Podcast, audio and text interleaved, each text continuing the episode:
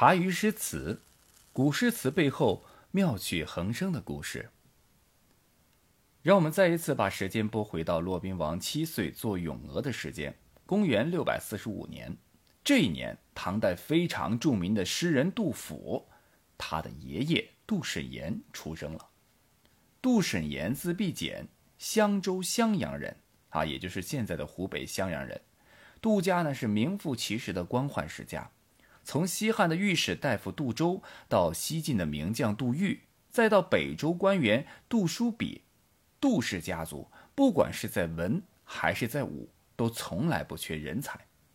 到了初唐，杜审言的父亲杜一业先后是担任了监察御史，后来任洛阳巩县令，杜审言也就随着父亲的走马上任，在巩县度过了自己的青少年时期。儿童时期的杜审言是一个十足的三好学生，而且呢，极有学习的天赋，有当学霸的潜质。在父亲的教导和知识分子家庭的熏陶下，饱读诗书，什么公诗书、文辞一概不在话下。公元六百七十年，杜审言二十五岁，轻轻松松的考中了进士，加上其个人能力突出，完全不是那种只会死读书的类型。这样的表现呢，让杜家的上下啊是喜上眉梢，全家老小都觉得杜审言可以继承家族荣耀，光宗耀祖了。中了进士，一过就是十年，十年过去了，杜审言才发现，虽然工作已经很长的时间了，自己的工作能力也够用，为啥就只能担任什么县尉呀、县丞之类不入流的官职呢？朝廷政府完全没有任何提升提拔自己的意思，究其原因，难道是关系没到位？哎，不对，杜审言可是官宦世家京兆出身啊，那是才学能力不够吗？呃，那更不对，杜审言从小天赋过人，出口成章，笔上功夫更是了得。杜审言百思不得其解，成天呢就郁郁寡欢。看到这里。是否大家就觉得异常的熟悉景象又出现了？卢照邻、骆宾王式的怀才不遇、无法得到重用的景象再次重现。同样的，与之对应的也是卢照邻、骆宾王、杜审言这些天赋异禀的当事人永远都想不明白的问题，那就是他们恃才傲世、过于自负，脱不了干系。不过，要和这卢照邻和骆宾王比起来，杜审言的自负狂妄，那可是过犹之而无不及呀。有一次，杜审言参加天官侍郎苏味道主持的吏部筛选考试。杜审言出考场后，对众人说道：“苏味道必死无疑。”突然说起这样的一句话，让众人是惊讶不解，忙问道：“为什么？”杜审言呢，只是轻飘飘的说了这样一句话。他看了我的文章，必定要羞愧而死！呃，众人哑口无言。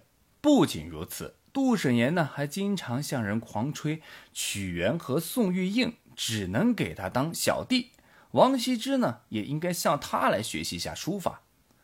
吾文章当得屈宋做牙关，吾笔当得王羲之之北面。杜审言这样的语不惊人死不休的说话方式，真的是让众人感慨：这小子脑袋怕是有病吧？现在就这样了，以后要是做了大官，那还得了？之类云云的。杜审言在一个独尊儒术、推崇谦卑的国度，表现出既不尊重上峰、不尊重名家，又显露出他的极度自负，这样的性格和说话方式，必然会成为他仕途上的绊脚石。那升不上去，就升不上去吧，还能怎样？还不是该吃吃，该喝喝。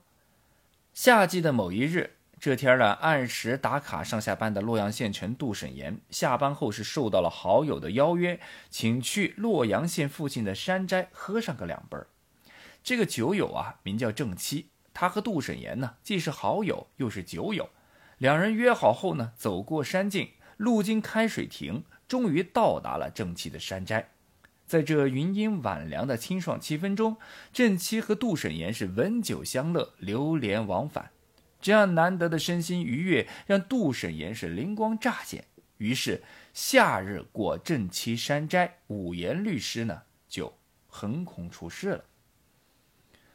共有尊中好，言寻谷口来。碧罗山径入，荷寄水亭开。日气寒残雨，云阴送晚雷。洛阳钟鼓至，车马戏驰回。共有尊中好，言寻谷口来，是介绍今天杜审言和正妻所来的这个镇斋的缘起。杜审言说：“我和正妻呢都有饮酒的这个嗜好啊，所以来找他。隐居与饮酒几乎都是不可分离的。他是隐士们高雅旷达情怀的表现。可见啊，诗中的言外之意是说正妻呢有隐者的高洁胸怀。杜审言对他是十分的倾慕，因此呢才去拜访他。碧罗山径入，荷寄水亭开。上一句是说，在通往正七山斋的曲折的道路上呢，长满了茂盛的碧丽和女萝，隐隐的传达出这个山斋是那么的幽静和清静。接着呢，进入山斋后的景象，在水亭周围的水池中有一望无际的荷林，开放出纯洁清丽的花朵，在微风中呢，散发出一阵阵的清香。山径是崎岖的。而水池却是开阔的。从狭窄山路中穿行而至，来到山斋后，杜审言显得是豁然开朗。